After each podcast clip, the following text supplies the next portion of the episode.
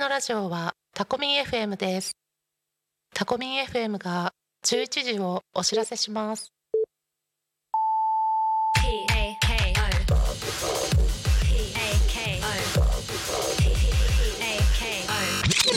Talk Me FM.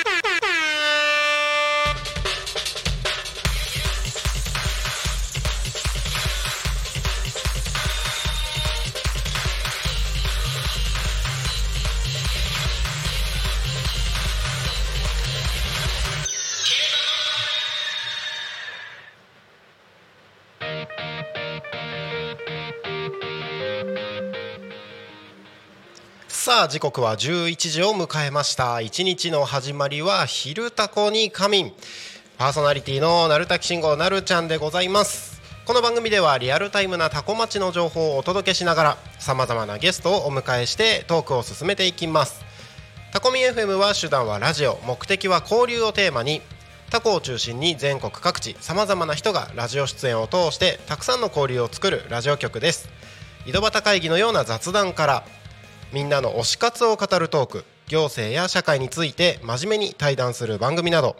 月曜日から土曜日の11時から17時までさまざまなトークを展開していきます。パーソナリティとしてラジオに出演すると、えーパーソナリティ同士で新しい出会いや発見があるかも。タコミ FM はみんなが主役になれる人と人をつなぐラジオ局です。はい。本日は8月9日。水曜日皆様いかがお過ごしでしょうか？えー先ほど先ほどというか朝ですね多古町は雨が降ったり降らなかったりですかね。僕が住んでいる家の辺りは結構がっつり降ってましたけれども街中の方に出てきたら全然降ってない。なんで？みたいな感じでしたけれども。えーまあ結構変わりやすい天気なので十分に気をつけてお過ごしください。今タコミンスタジオから外を見るとですね、えーなんか雨雲が出てたり青空が見えてたり。でも雲の動き早いからね結構これあのーあれですね雲の動き早いから台風の影響があるかな？あるかもしれないので。ぜひね、あのー天気の変化十分気をつけてお過ごしください。はいこの番組「昼タコに仮眠」では毎週テーマを設けてゲストの方や皆さんからコメントをいただきながら一緒におしゃべりをしています。さてそんな今週のテーマは？大きい声で言いたいこと。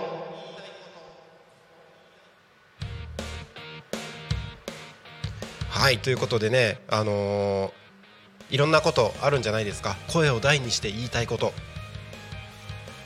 もうこれを機にがっつり言っちゃいましょう。あの月曜日のパーソナリティのすぐる代表は「バカ野郎!」って言ってましたけれども。あそんなんじゃなくてもそんなのでもいいですし、えーそうじゃなくてもねあのありがとうみたいなのでもいいですし声を大にして言いたいことっていう切り口で言ったら結構いろいろあると思うんですよね。自分が普段思ってることをどんどんどんどんあのこれを機にですね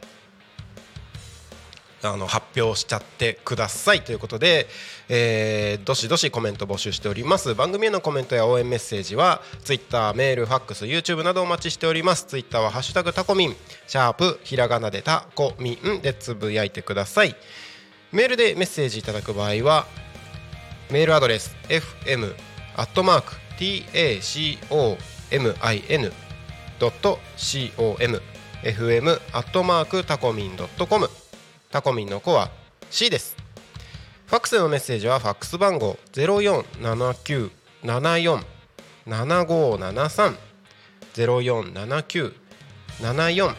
0479747573までたくさんのメッセージお待ちしております。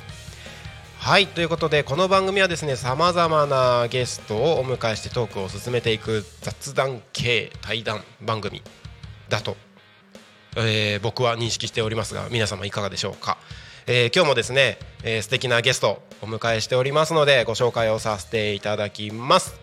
はい本日のゲストは田子町青森県ですね青森県の田子町地域おこし協力隊の五十嵐高直さんにお越しいただいておりますよろしくお願いしますよろしくお願いします。どうも。自己紹介をぜひお願いしますはい、えー青森県田子町に、えー2019年に移住しまして、現在地域おこし協力隊として活動しております。五十嵐と。よろしくお願いします。お願いしますあの今日からですねえー、とゲストの方が Zoom で参加していただいているゲストの方が、えータコミンスタジオの、あのー画面のところにも出るようになりましてちょっとお試しお試しみたいなちょっとタコミンもいろいろねクオリティアップのためにチャレンジしてるんですけれども、えー YouTube の画面の方でもしっかりお顔が見えるようになっておりますので五十嵐さんのそのイケメンの顔をどんどん前に出していければいいかなとむしろあの後ろのニンニクを見ていただけれ ニンニクですね。そうですね。はいタッコ町といえばニンニクですからね。はい。ば。はい。改めてよろしくお願いします。はい、よろしくお願いします。はい。えっと今週のテーマが大きい声で言いたいことというテーマなんですけれども、なんかありますか？大きい声で言いたいこと。そうですね。さっき聞いてパッと思いついたのがですね、はい。青森暑いっていうことですかね。うんうんうんうん。あの私まあ2019年に移住してきて、はい。青森って夏場涼しいもんだと思ってたんですけども うんうんうん。まあ田子町はあの、はい鳴滝さんもよくご存知だと思うんですけど、ぼ盆地ではい。本当に夏場も気温がですね35度ぐらいにやっぱなるなりますね。ではい。せっかく青森移住したのに結局暑さは変わってないなっていうのがそうですね。まあ、移住してきてから分かったことでこれはもう本当には青森なんとかしてくれって言いたいです、い。意外と暑いですよね。いやそうなんですよ、はいあのーまあ北海道にも近いので、うんあの涼しいかなと思ってたんですけど、もう最近は夜が本当寝苦しくてえ夜も暑いですか？暑いですね。昔、まあ私来た当初なんか窓開けて寝てれば、うん。あのそれほどあの、まあ、暑さ感じなかったんですけど今年はちょっと別格ですね。本当毎日暑くて寝苦しい日が続いちゃってますね。今年がおかしいんですね。今年おかしい。あのまあ長崎さんもよく知ってると思うんですけど、はい。田子町ってあのお盆を過ぎると大体涼しくなるじゃないですか、そうですね。そうですね。なのでまあもう1週間の我慢かなとは思いつつもですね、うんうんうん。この12週間がとにかく暑いですね。ああそうなんですね。はい。あの僕が住んでた頃ははい。夏夜は結構寒かった気がするんですよ。そうなんですよね。はあの気抜いてるとすぐ風邪ひいちゃうぐらいな感じだったんですけどなのであの今はそんなことないです。こちらに住んでる方もあのクーラー持ってない方って結構いらっしゃるみたいで。そうですよね。うちも確かないですね。ないですよね。ないですないです。のでまあ日中ね多分30度ぐらいになる時はあったと思うんですけど、うんうんうん。夜は割と冷えてうん。涼しいぐらいだったのが、うん。ここ最近はもうちょっと全然違います。えー、じゃあ結構あれですね。危険な感じですね割と。いや本当にあのまあ、昨日もうん。とあるちょっと地域のおばあちゃんの家のところに行ったんですけど、うんうんおばあちゃんなぜかあの玄関先はい。に座ってたんですよ。はあは。でおばあちゃんどうしたのって聞いたら、い、やクーラーとかないから、はい。玄関が一番涼しいから玄関って言ってました。あ確かに家の中では一番涼しい場所かもしれないですねいやそうですね。玄関が多分風通しも良くてねいいんでしょうけど。いやーまあちょっとクーラーないと苦しいあの夏に青森もなってきてるなっていう感じがそうですよね。しますクーラー文化ないししかも本当タッコって今だとかなり高齢な方も多いじゃないですかきっと。そうですねはい。結構皆さん大変ですよねきっともうこの暑い中皆さんのうん。おじいちゃんおばあちゃんも農作業やられてるので、本当にこう倒れちゃったりしないかってこう心配はしてるんですけど結構タッコの方体強い方も多いからそうですね。ちょっとね無理して頑張っちゃわないかなっていうのはちょっと心配はしてますけどね。それありますよね。なんかうん。大丈夫だよって人多いですもんね。なんか自分で 大丈夫だと思ってる人たち。いやそうですね。あとなんかあのまあちょっとあれです。体大きい方タッコ町多いです。あそうですよね。うん。うん。なんか。体大きいっていうかまあ太ってる方っていうか、やっぱりちょっと大きい方も多くてはい。なんかその辺はちょっとびっくりしましたけどね あの食べ物が美味しいから多分。です。いやそうそうです。そうだと思います。あとそうです。はい。そうですよねいやーわかりました。ありがとうございます。あの、はい。大きい声で言いたいことということであの、はい。なんとか、はい。あの少しでも気温を下げてほしい。です温暖化の影響なんですかねやっぱり。あそうだ。あのちなみに、まあ、田子町の地域おこし協力隊としてそちらに住む前はどちらに住んでたんですか、あ私はそうですね。すいません。その辺の紹介はしてなかったですけど私実はあの千葉県習志野市の出身ではい。そうなんですね。あの、はい、10歳から22歳までは千葉県の習志野市の八津というところに住んでまし8て、つの方なんですね。はい、高校はあの八千代高校というまあ、千葉県県立高校で大学もですねはい。幕張にある神田外語大学というところはいはいはい。はい出身なのであの非常にあの多古町にはちょっとゆかりはあんまりないんですけど、千葉県にはゆかりがあるというか地元で、うん。あのっていう感じですね。いやーなんか縁がある感じしますね。そうですね。なんかあの、ちまあ、千葉県出身で、で、多古町とはあの姉妹都市みたいな形で多古町がやってますけど、まあ、はい。そこのラジオをやられてる鳴滝さんが田子町出身っていうのは、なんかこう、縁を感感じざるを得ないというか、そうですねしかも非常にこういい機会をいただいてます、ね。なんか出身の高校が先ほどあの八千代高校ってはい。はいあの僕が前ここに来る前に住んでた八千代市では八千代高校のすぐ近くに住んでたのであ、そうなんですね。なんかその勝り田大劇、あ勝田台に住んでおりました。あー懐かしいです。よく、私野球部だったんですけど、あの、はいはいはい。まあ、帰りがてらよくあそこの、当時なんだかドムドムバーガーとかですかね。なんかああいうのをよく食べてミスタードーナツとか行って。ミスドはまだありますよ。あまだありますか？まだありますよ。あの駅前ですよね駅前によくあのあそこでヤムチャを買ったりとかして食べてました。いやいいですね。もう勝田台の地元トーク。地元と いやーいいですね。なるほどなるほど。まあなんかいろいろとご縁が深いということで。はい。はい。あのー僕は、まあ、ちょっと前に初めて五十嵐さんとうあのミーティングをさせていただいて、はい、えー初めてお会いしたんですけれども。まああのー先月だったかな？あのータコミンのこの番組にゲストで出てもらった田子町のニンニク農家さん宮村祐樹くんですね。はい。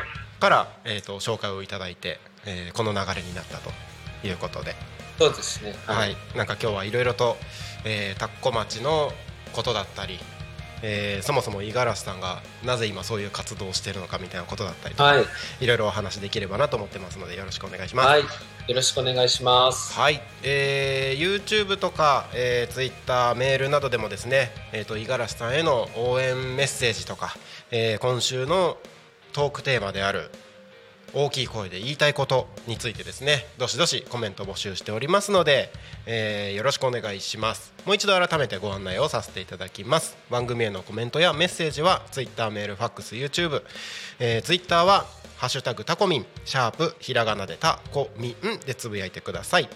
メールでメッセージいただく場合はメールアドレス fm アットマーク tacomin.com fm アットマークタコミン .com タコミンの子は C です。ファックスでのメッセージはファックス番号0479747573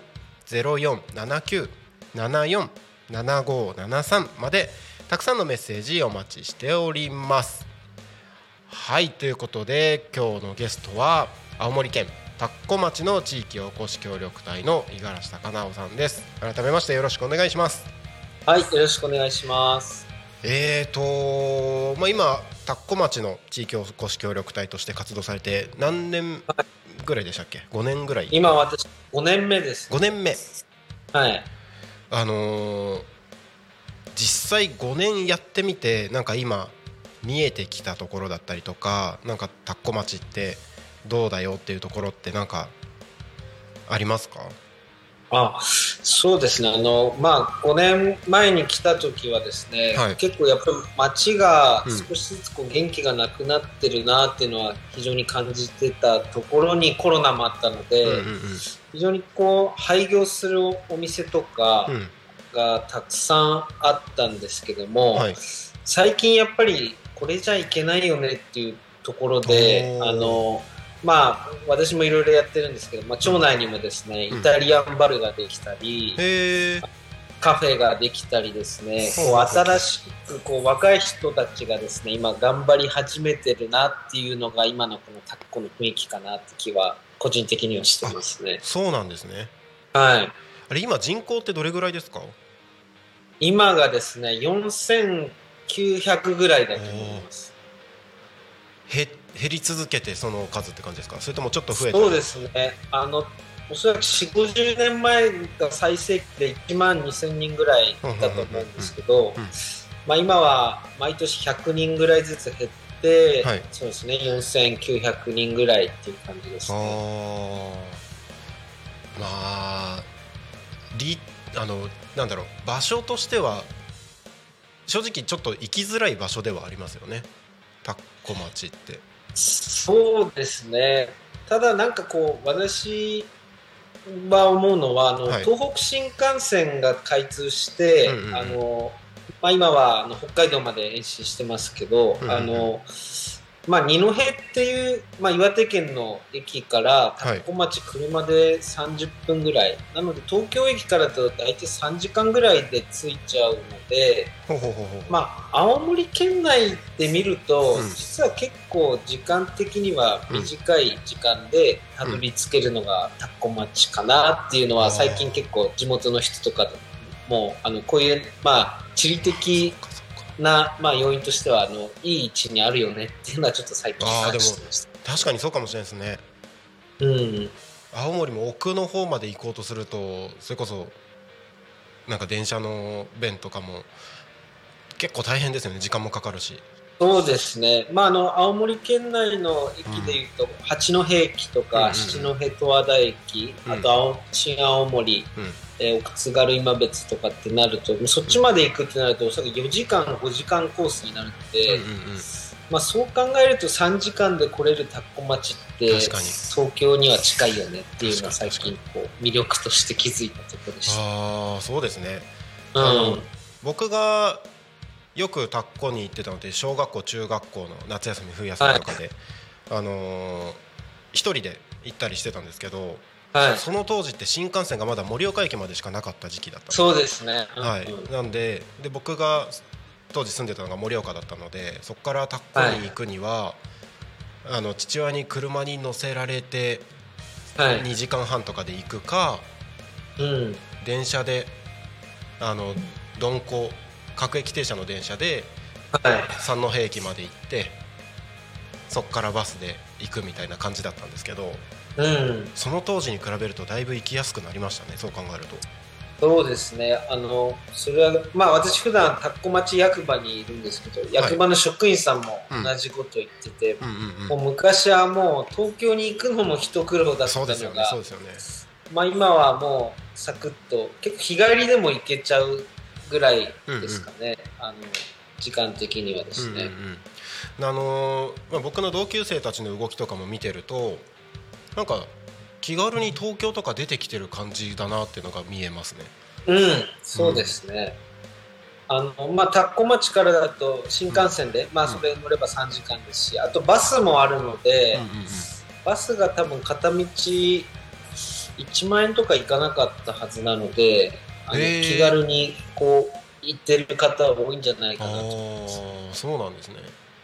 うん、なるほどなるほど。あのーさっきちょっとあの若い人たちがこれじゃいけないよねって頑張り始めてるっておっしゃってましたけれども、その若い人たちってもともとずっと住んでる人たちですか？それとも戻ってきた人たちとか？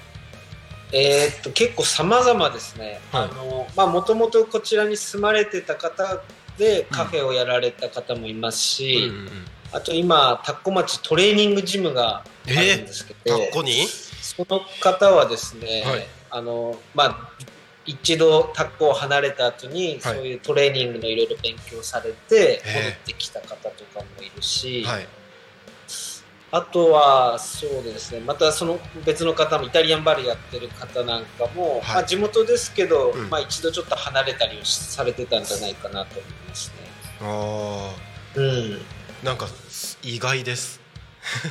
意外ですよね。あのまあうん、そそういう空気感に最近こうなってきたなっていうのを感じます。でもいい流れですねそうなるとそうですね。あのまあまだオープンしてないですけど、はい。私と同じ地域おこし協力隊はい。でご夫婦でいらっしゃった方がいるんですけど、まあ彼らなんかはあの田子町にこのパン屋さんをオープンするっていうことで、ね。いろいろ今準備されてますので、あのへ流ーれ的には今いい流れが来てるんじゃないかなって気がします。そうですよね。なんか僕の知ってる田子町だとなんかなんだろう。そんなにお店とかもなくてほんほそれこそうん。昔からやってる人たちのお店はい。があって、でなんだろう。特に変化もないけどそれでいいんだよみたいな感じだった気がするんですよね。うん、なんか別に新しいのができる雰囲気もなくてはい、まあこれが田子町だよねみたいな感じだったんですけどうん。でもそこから脱却し始めてるってことですよね。そうですね、なんかあの私、まあ、地域おこし協力隊やって気づいたのは、こうはい街ってこうサイクルが必要だなっていうふうに思ってて、うん。まあ、要はその何かこう出来上がったものがいつかやっぱ途絶えてしまうタイミングに来た時にん。また新しいものができないと街って多分衰退していくんだろうなっていう気がしててでそういう新しいものが生まれない街っていうのも、うん。あのやっぱり近隣で見たりもしてるので、うんうんまあ、そういう中ではタッコがまたこの古いものがなくなりつつ、うん。あと新しいものがあの、うん。誕生してるっていうのは、うん。まあ、町としてもまだこう元気になれるうん。素地がある、力があるなっていうふうにはなんとなく感じてます、ね。うん。そうなんですね。いい流れなんですね。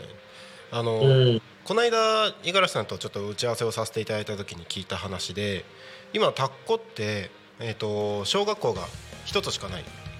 はい。で高校ももともとあったのがなくなったんですよね。そうですね。はい。何年前になくなったんでしたっけ？そうです。高校が2年前になくなって、はい。小学校はまあ今年の3月で2校並行になって今は1校しか今年並行になったんですね。そうです。はい。あなるほどなるほどあの僕が住んでた頃もあの多分その状態僕が住んでたとた頃からずっと続いてたのかなっていう気がするんですけど、そうですね、えっとはい。中学校高校もあってで小学校も3校あってみたいなうん。状態で多分僕が住んでた時って記憶が間違ってなければ小学校は2クラス僕が住んでたのが、はい。たあのはい。田子町の一番中心の田子小学校だったんですけどうん2クラスあって他のはい。2校が多分1クラスずつみたいな、うん。少人数でみたいな感じ。で、まあ、中学校あって高校あってみたいな感じだったんですけど、うん。えー、と僕のその時の記憶のその学校の構成と今の千葉県多古町の学校の構成がほぼ一緒なんですよ。あそうなんですね。今多古町って、えー、と中心にある多古第一小学校っていうところがはい。2クラスあって。で、うん。他に2つ久我小学校っていうところと中村小学校っていうのがあるんですけど、はい。そっちの2校はあの学年1クラスしかなくてでそれも20人とか10人とかかなり少人数みたいな感じ、うん。で中学校あって高校あってみたいなうん。感じなんですけどなんかこれで思ったのはえっ、とたあの千葉県の多古町が今の状態で何もしなかったら、まあ、田子町もいろいろやってたと思うんですけど、あのはい仮にこのまま衰退してしまったらの話ですけどうんあの今の田子町のあの状況に近くなってしまうんじゃないかなみたいなのをちょっと感じたんですよね。うん。今人口って多古町はどれぐらいですか？田子町今1万3800人とかですよ。あ、2万3800人です。はい。だからそれこそね田子町があの4 5 0年前に全盛期と言われてたうんあたりに近い。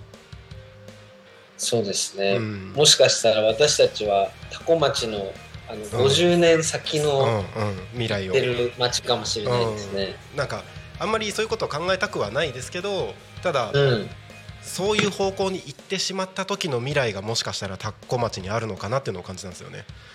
うん、うん。そうですね。まああのまあいわゆる私たちなんか住んでるところは、まあ、過疎地域っていうところで、うん。うんまあ、人口が減って元気がなくなってるっていうイメージだと思うんですけど、うんうん。むしろ私は最近なんかいや私たちは最先端にいるなっていうふうには思ってて、うんうん要はこれからこんな同じような状況に陥る自治体がたくさん出てくる中で、うんうん。今先にうん。この、まあこういう過疎化が進む街が何をしなきゃいけないのかっていうところを、うんうん。まあ若い人含めてあのトライしてるのが、うん。まあ、田子町だと思うのうんで、うんうん。まああの過疎の町というよりも、まあ、うん。逆にそういう部分あのそういう分野で言えば、精神的にいろいろ取り組んでるんじゃないかなっていうのは、ねうんうんうん。多分感じてると思いますね。なんかそういうふうに考えていくとなんか逆にいろいろチャレンジできるうん隙間もいっぱいあるし、その中でこうやったら、あのー地方って盛り上がるよねみたいなのを試せる場所ではありますよね。うん、そうですね。あの、本当に何気ないものが、うんあの町の小さなこう、うんうんまあ活性化につながるんじゃないかなっていうふうには思ってて、うん。で私なんかあの、ね、年に1回なんですけど、うんうんあの謎解きってやってるんですよ。謎解きって今テレビとかでもよくはい。やってると思うんですけど、はい。はいまあ、あの謎解きを取り入れて街歩きをさせるみたいなイベントを年に1回、あのうん。6月にやったりしてて、うん。でそれって、まあ、言ってしまえばお金かけずとも、はい。あのできるイベントなんですけど、うんまあ、その問題さえ作れてしまえばうんうんできる内容なんですけど、でもそういうなんか本当に小さなアイディアで人が呼べたりもするし、うんメディアが取り上げてくれたりもすると思うので、なんか全然そういうなんか臆することなく自分が持ってる小さな特技を活かせるっていうのもこういう地方のいいところかなって気がしますね。そうですね、うん、なんかやっぱ周りがそれを応援してくれる環境があるというかうん、そうですね。それって結構大事ですよね。大事です。あの、まあ私なんてあの34歳で移住してきて、ん今38歳なんですけど、はい、まあ移住してきた当初なんてね、やっぱりそんな30代の男が一人で移住してきたらちょっと怪しいじゃないですか。でもまあ、まあ今4年5年経って、はい。あの割とこう地域の方からも、あうん。こういう人なんだっていうのがこう認識されるようになって応援されるようになってきたなって気がするので、うんうんうん。まあ、そういう中でこう周りの応援っていうのはなんか自分の力にもなるし、うんうんうんうん。あの今後新しいことをやる原動力にもなるので非常にこう助かってますね。結構今街の雰囲気としてはあの若い人たちが新しいことを始めるのに対して寛容な雰囲気がある感じですか？えーっとそうですね。あのそういう雰囲気はあると思いますし、うん。まあ、逆に若い者には負けてられんっていう思ってる方もいらっしゃると思うので、うん。まあ、相乗効果でいい方向には進んでるような気はしてます、うんうんね。まあ、あくまで本当に個人的な意見です、あまあまあまあまあ。はい、あの実際多分その場所にいる人の感想みたいなのが結構重要だったりするので、うん。あの個人的な意見ではあるかもしれないですけど結構そこってあのこれから、まあ、田子町で関わろうと考えている方だったりとか、まあ、うん。そうじゃなくても、なんだろうあの田舎で何か地方で何かやりたいって考えてる人たちの参考にはなるんじゃないかなと。思います。そううんね、うん。あのまあ、私今あの役場の方から依頼を受けてあの、はいお試し地域おこし協力隊という事業をちょっとやらせていただいてるんですけど何ですかそれ？ああの要は地域おこし協力隊になる前に、うん。うん。こう町にお試しで、まあ、3日間移住していただいて、3日間。えっとはい、多古町のことを知ってもらおうっていう事業なんですけどうも、あの今年6月始まって、まあ、はい。年間6人ぐらい来ればいいかなと思ってたんですけど、うんうんまあ、わずか3ヶ月で実はその6名の枠が埋まってしまっすて。ごい。大人気じゃないですか。はい、でお一人は今先行というかあのし地域おこし協力隊として移住したいですっていう方も今出てきたので、はい。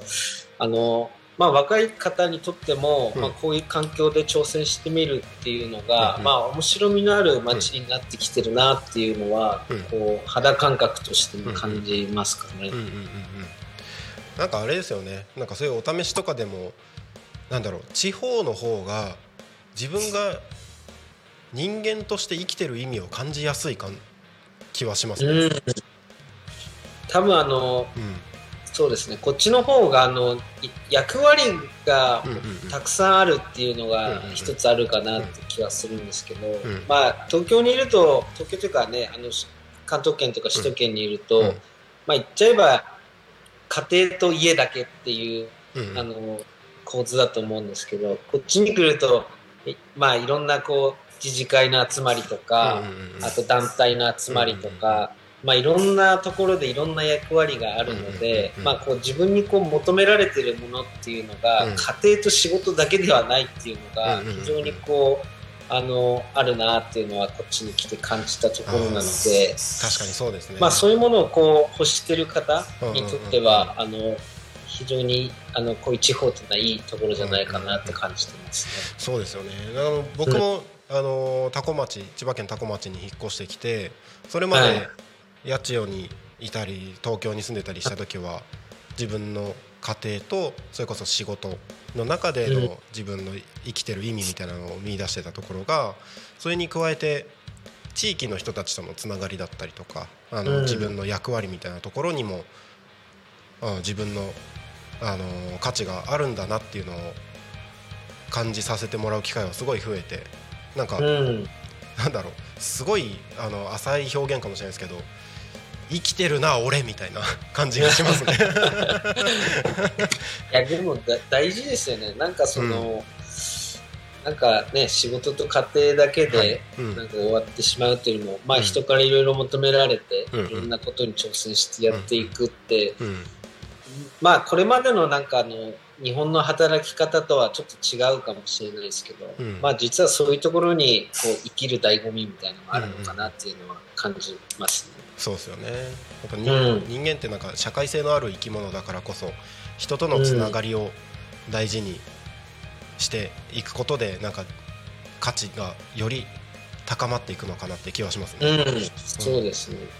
なんかよくあの地方に移住してはいのんびり誰にもあの邪魔されず生きていきたいんだっていう方うんいらっしゃると思うんですけど、むしろ地方の方が人との関わりが多す多いから多いですよねそんなゆっくり暮らしてられないっていうのはなんか思うところだなと思いましそうですよねなんかきっとポツンと一軒家みたいなのを想像してるんでしょうねた。うん、そうですでね。逆にああいうところこそなんか周りの人たちとの協力みたいなのがあったりするんですよね、うんきっと。そうですね。あのやっぱり年に何回かは地域の人と集まって草刈りしたりとかうんゴミ拾いしたりとかっていう、あのまあ時間もあるので、うん。まあ東京のこうマンションに住んでればねそんなことっておそらくないと思うんですけど、こういう地域でのこう結びつきっていうのは、地方こそあの密だなっていうのは感じます。そうですよね。ありがとうございます。えっ、となんかいろいろとあの気になるところどんどん話進めてたらもう11時34分であのあはい。もう番組の半分が終わりまして終わりました。あここであっという間です。あっという間なんですよね。ここで一旦多古町の気象交通情報をお伝えしてまた後半のところでさらに五十嵐さんについて今度は詳しく聞いていければなと思いますので後半もよろしくお願いします。はい、よろしくお願いします。はいではここで一旦多古町の気象情報からお伝えしていきます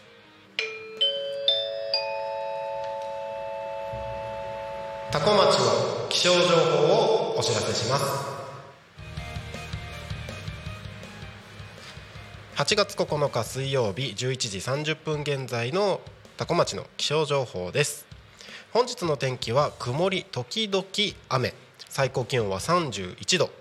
降水確率は午後30%の予報になっております、えー今日はですね先ほどもタコミンスタジオの外雨が結構強く降ってましたが今は、えー、と晴れてると、えーよくわからない変わりやすい天気になってますのでいつ雨が降ってもいいように準備をしておいてください。えー気温もね最高予想最高気温が31度と、えー高めの気温になってますので蒸し暑い一日になりそうです。熱中症対策なども十分にとってお過ごしください。気象情報は以上です。次に交通情報に参ります。多古町の交通情報をお知らせします。8月9日11時30分現在の主な道路の交通情報です。ただいま事故の情報はありません。通行止めや規制の情報もありません。渋滞の情報もありません。今日も今日もタコ町は平和です。平和です。平和です。平和です。平和です。平和です平和ですはい、えー今タコミンスタジオの外を見ますと、えーお空は青空がちょこっとだけ見えてますけれども雨雲が全体的に広がってますね。雲の動きは相変わらず速いので、え天気の変化は激しそうです、えー今のところ日差しは届いていて先ほどまで濡れてた道路も乾き始めているという状態ですがきっとまた降るんだろうなみたいな感じですね。そして目の前の、えー国道296号は順調に流れております、えードライバーの方はぜひ安全運転でご通行の方をお願いいたします。気象交通情報は以上です。ただいま時刻は11時37分になろうとしているところでございます。本日のゲストは青森県田子町の地域おこし協力隊五十嵐貴直さんにお越しいただいております。五十嵐さんよろしくお願いします。はい、よろしくお願いします。えっと、前半のところでは、まあ、今の田子町の現状だったりとか、あのどういう感じなのかって話を聞いてきたんですけれども、えっと、後半のところではちょっと五十嵐さんについて深掘りしていけたらいいなと思ってたりします。はい、はい。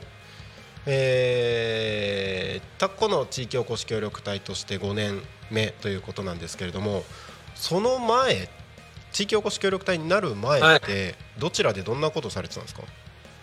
あのコーンズという、まあまあ、いわゆる総合商社みたいなところで働いてまして、まあその会社が、まあ、日本にないこうニッチなものを日本に取り入れて、うん。輸入してうんうん。販売するっていう会社だったんですけども、い。まあ、その会社で、まあ、最初はですね海の地図をで海図っていうのがあるんですけど海図を販売する仕事をしてたりへー。が、あとまあ、財務に行ったりとかあと車であのロールス・ロイスっていう高級車があるんですけども、はいはいありますね。それのマーケティングをやってたりしてました、ロールス・ロイスのマーケティング？はい。あまあロールス・ロイスぐらいになるともうマーケティングってほとんど必要はないんですけどそうですよね、はい。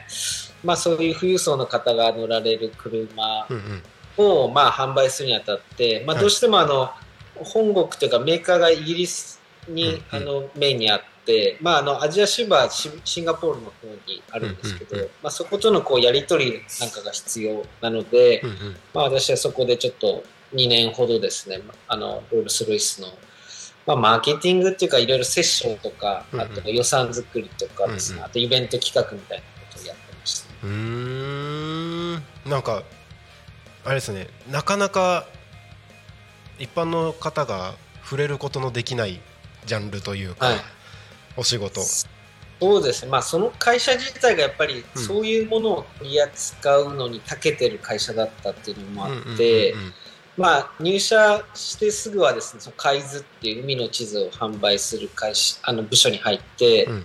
あのまあ、船会社向けにあのうん。海図を販売したり、あと私あの電子海図担当だったので、え電子まあ、もあるんですね、電子版はい、海図を販売したり、はい。あのあと珍しいところだとあのバンドエイドってあのあると思うんですけどあれをはい。もともとアメリカかな？から最初に輸入輸入したのは、はい。あのコーンズっていう会社だったんですけど、へえそうなんですね。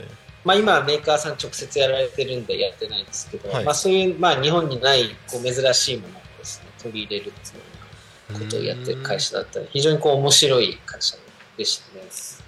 その会社は結構あの勤務は長かったんですか？12年かな。12年。12年結構長いですね。はい。へええじゃあ12年ってことはもう新卒で入ってぐらいな感じですか？そうです。新卒で入って、はい。海図の部門に、えーまず横浜で3年いて、はい。でその後6年シンガポールの駐在だったので、うんうんうん。あのまあ、現地であの、まあ、船会社向けに日程に取られず、まあ、現地のローカルの船会社とかにも含めて、うん。まあ、営業をかけてで、うんうん東京戻ってきて1年財務にいて、うん。で最後2年はロールスロイスの仕事をしてました。へえ。そそこから一気に地域おこし協力隊っていう変化が大きいですよね、あのまあ、結構そういうふうに言われるんですけども、はい。なんとなく自分の中では道し道道筋はちゃんとつながっててあそうなんですね。やっぱりその東京とか横浜とか、うんあとシンガポールとかこう大都市で働いてる中で、あのまあ、地方のことを全く知らなかったなっていうのがこう自分の中であって、でそのきっかけがあの、まあ、ロールス・ロイスで働いてる時に、うん茨城県の結城市というところに結城紬っていうですね、はい。まあ、着物界のロールス・ロイスって言われるような、はい。あの素晴らしい着物がたものがあるんですけども、うんうん。まあ、ここのブランドがあのそれだけあのなんですかね手手の込んであのうん。高級な反物がやっぱり職人不足人口減少によって担い手がいなくなって、うん非常にこうブランドとしての維持が難しくなってきてるので、うんうんうん。ロールス・ロイスと一緒に何かできませんかっていうお話をいただいた時に、うん。あなんかこう人がいなくなることで、うん。こういう文化とかブランドとか、い。こういったものって消えてっちゃうんだなっていうところに、うん。なんかこう危機感を感じたというか、はなんとかそれをこうな長長く続けられるようにできないのかなって考え始めたところからこう自分も地方に行ってなんかやりたいなと思ったんですよ。うーん。あじゃあその辺でつながりはあるんですね。そうですね。はい。でもうなんで田子町を選んだんですか？田子町に来たのはですね、はい。あのニンニクだったんですけども、はい。あのまあ、シンガポールに駐在時代に、はい。まあ、現地の料理でバクテーっていう、うんうん。あのニンニクとスペア、まあ、豚のスペアリブをですね胡椒の効いたスープで煮込む料理がありまして、で、まあ、この料理が私大好きだったので、あのまあ、地方の活性化と、この料理のこう普及というか、うん。をなんかこう絡められ絡めて地域おこしってできないのかなって思ったのがきっかけで、はい。あじゃあニンニクで一番有名な田子町に来ちゃおうかなっていうことであー田子町のこと自体はもともと知ってたんですか？いや全く知らなかったですね。えーもうニンニクでって調べたらあそうなんだみたいな。そうです。まあ今なくなっちゃったんですけどあの、はい。当時はタッコ豚っていうブランド豚もあったのであれなくなったんですね。はい、あのバクテーをやるにはですね、はい。最適な街だなっていうふうには思ってたんですけど、今はちょっと、あの豚の方はなくなっちゃいました。えー、もったいないはいあそうなんですね。うん、えー、田子町もいろいろ変化が多い中での、まあ、今地域おこし協力隊としての活動で、うなんか今後考えてることとかその今後、はい、まあ、田子町こうなっていったらいいなっていうこととか、まあはい、言える範囲でいいと思うんですけどそのはい、五十嵐さんの活動として、はい、はい。あの考えてることとかあれば教えてください。はい。あのそうですね。あの、まあ、今話したそのバクテーっていうのは、はい。結局どうなったかというと今、あのバクテーを手軽に作れるですねスパイスキットを製造販売してまして、まあ、町内にあるガーリックセンターっていうところで、まあ、通販でも販売し,、はいはいはい。てるんですけど、まあ、それは一つそれで実現させたんですけど、うん。まあ、やっぱりあの宅校に来て思ったのは、うん。まあ、先ほどあの若い人がどんどん今あのカフェをやったりあうのジムをやったりしてるって話したんですけどやっぱりこう田子町に新しいものをどんどん作らないと、うんうん。あの町ってやっぱ元気になっていかないんだなっていうところを思って、うん。まああのまあそのまあ前の会社の、まあ、経験っていうかを生かして、うん。まあ、今シンガポールにですねうん。タコの商品をあの輸輸出して販売したりもしてまして、まあ、そういう輸出業をやったりだとか、はい。あと、まあ、結構街を案内する機会とか街のこう体験とかを観光化したいなということで観光業の資格も取って今あのへ一部そういった事業も始めたりしてます。なので、まあ、そういうこう新しく作る、あの事業っていうものが、まあ、うんタッコにとっての新しいこう活性化の、まあ、ひ火花ぐらいになればいいなっていうぐらいで、今こういろんな事業をこうやり始めてるっていう感じになってますね。観光業の資格まで取り始めたんですねそうなんですよ。あのまあやっぱりこうなんていうんですかね。普段こう東京に住ん私も住んシンガポールとかにも住んでましたけど、うんうんまあなんていうかやっぱこういう農村での経験あのうん農業体験もそうですし、うん。うんまあ、もしくはこう山登りとか渓流登りとか、まうんあ、最近ありあの冬にやってるのはスノーシュートレッキングの体験会とかもやってるんですけど、まあ、スノーシこういうュートレッキング？なんか、うん、あのやっぱりこう地方でしか味わえない体験っていうものに、なんかやっぱり価値はあるなっていうふうに感じてうんて、うん。まあ、それをなんとかこうあの多くの人に、うんあの体験していただきながらこう地方の良さも感じてもらいたいなと観光業も始めたとこ。なるほどなるほど。じゃあ、うん。あれですかねその田子町をこれから盛り上げていくにはなんか移住とかっていうよりはまずは観光として遊びに来てもらうみたいなことですか？そうですね。あのまあやっぱり皆さんなかなか青森って来たことないと思うんいうんうんますし、うん。あのまあ言っちゃえばさっき3時間で東京から着きますよって3時間で作ったら大阪行くのと変わんないんですよ。でもああそうですよね。なぜかやっぱり北に上がっていくっていうのが、うんうんうん。なかなかこう皆さんこうやりづらいっていうか生きにくいところだと思うので、うんうんうん。あのまあ、そういう観光コンテンツ、まあ、だけではなくて、うん。まあ、今回こういうラジオも出させていただいてあじゃあ五十嵐さんに会いに行こうかなとかっていうぐらいでも構わないので、うんうんうん。なんとかこうあの観光でまずはタッコにこう来てもらえる人を増やしたいなっていうのはこう思いとしてありますね。いいですね。なんか思いつきですけどなんか、はい。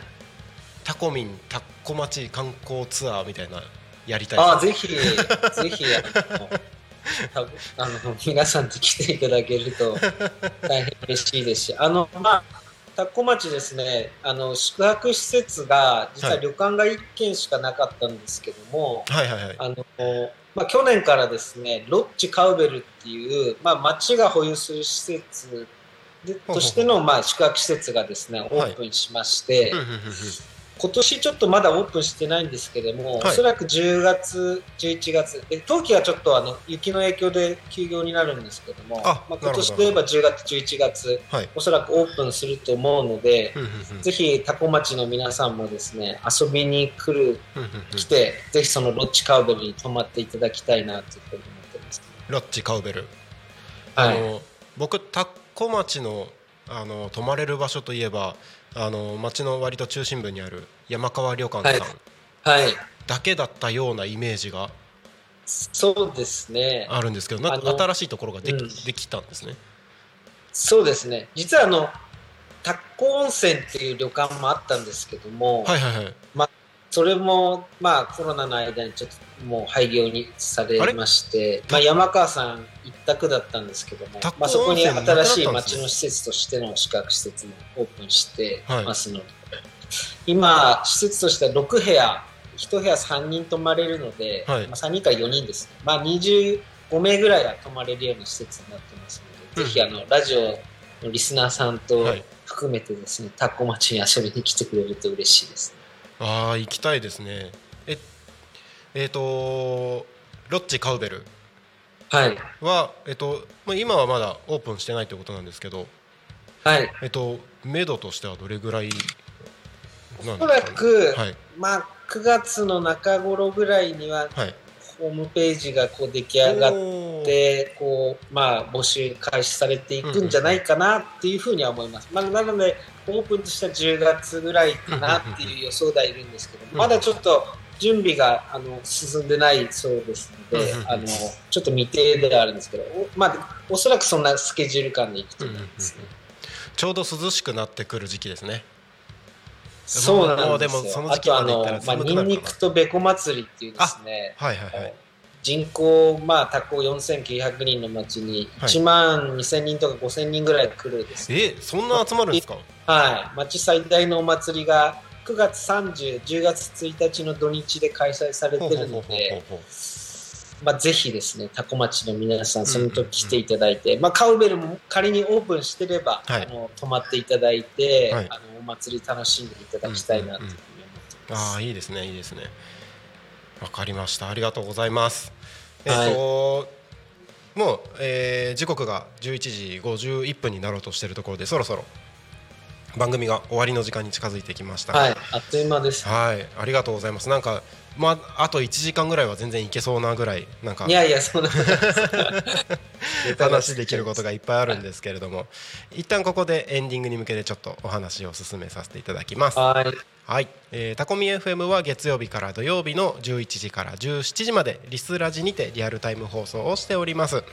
放送した番組はすべて YouTube と各種ポッドキャスト Apple、Spotify、Amazon Music、スタンド FM にて聞き逃し配信で楽しむことができます、えー本日この後ですねこの番組が終わりましたらえーこの後は14時15分から14時25分パーソナリティグリコさんがお届けする「グリコと学ぶ SDGs」えーその後は15時15分から15時25分パーソナリティ池田大輔さんがお届けする「田舎を田舎らしく東香川ローカル開発団かっこ仮」えーその後は夕方の生放送「ゆうたこに仮眠」私がパーソナリティとして16時から17時の1時間お届けしてまいります。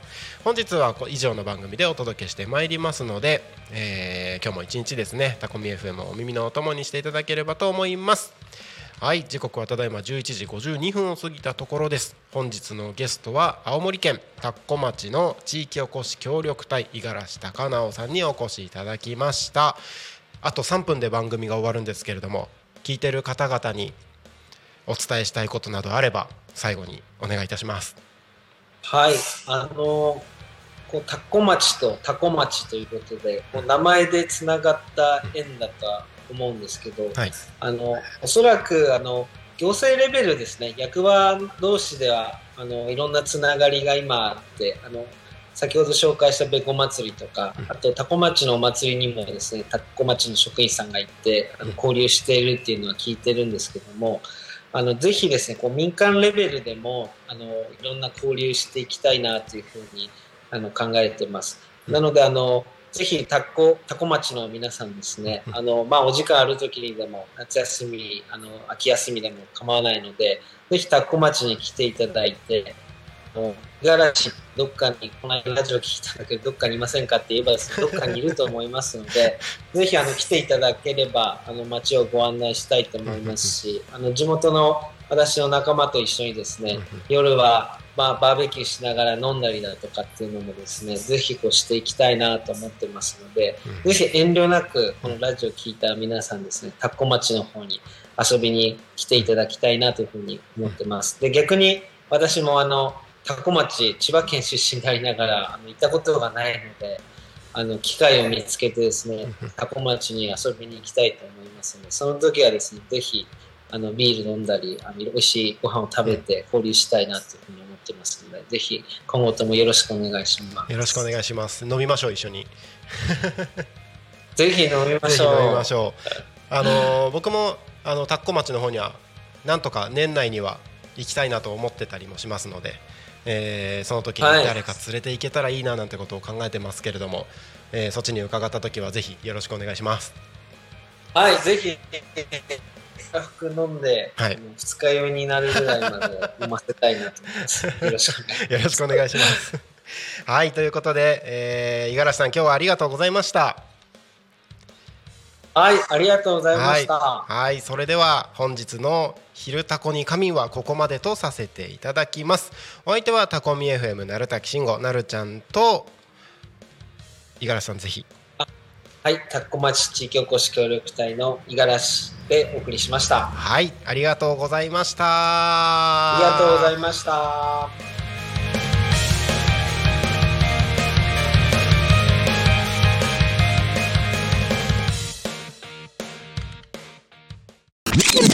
Alchemy FM.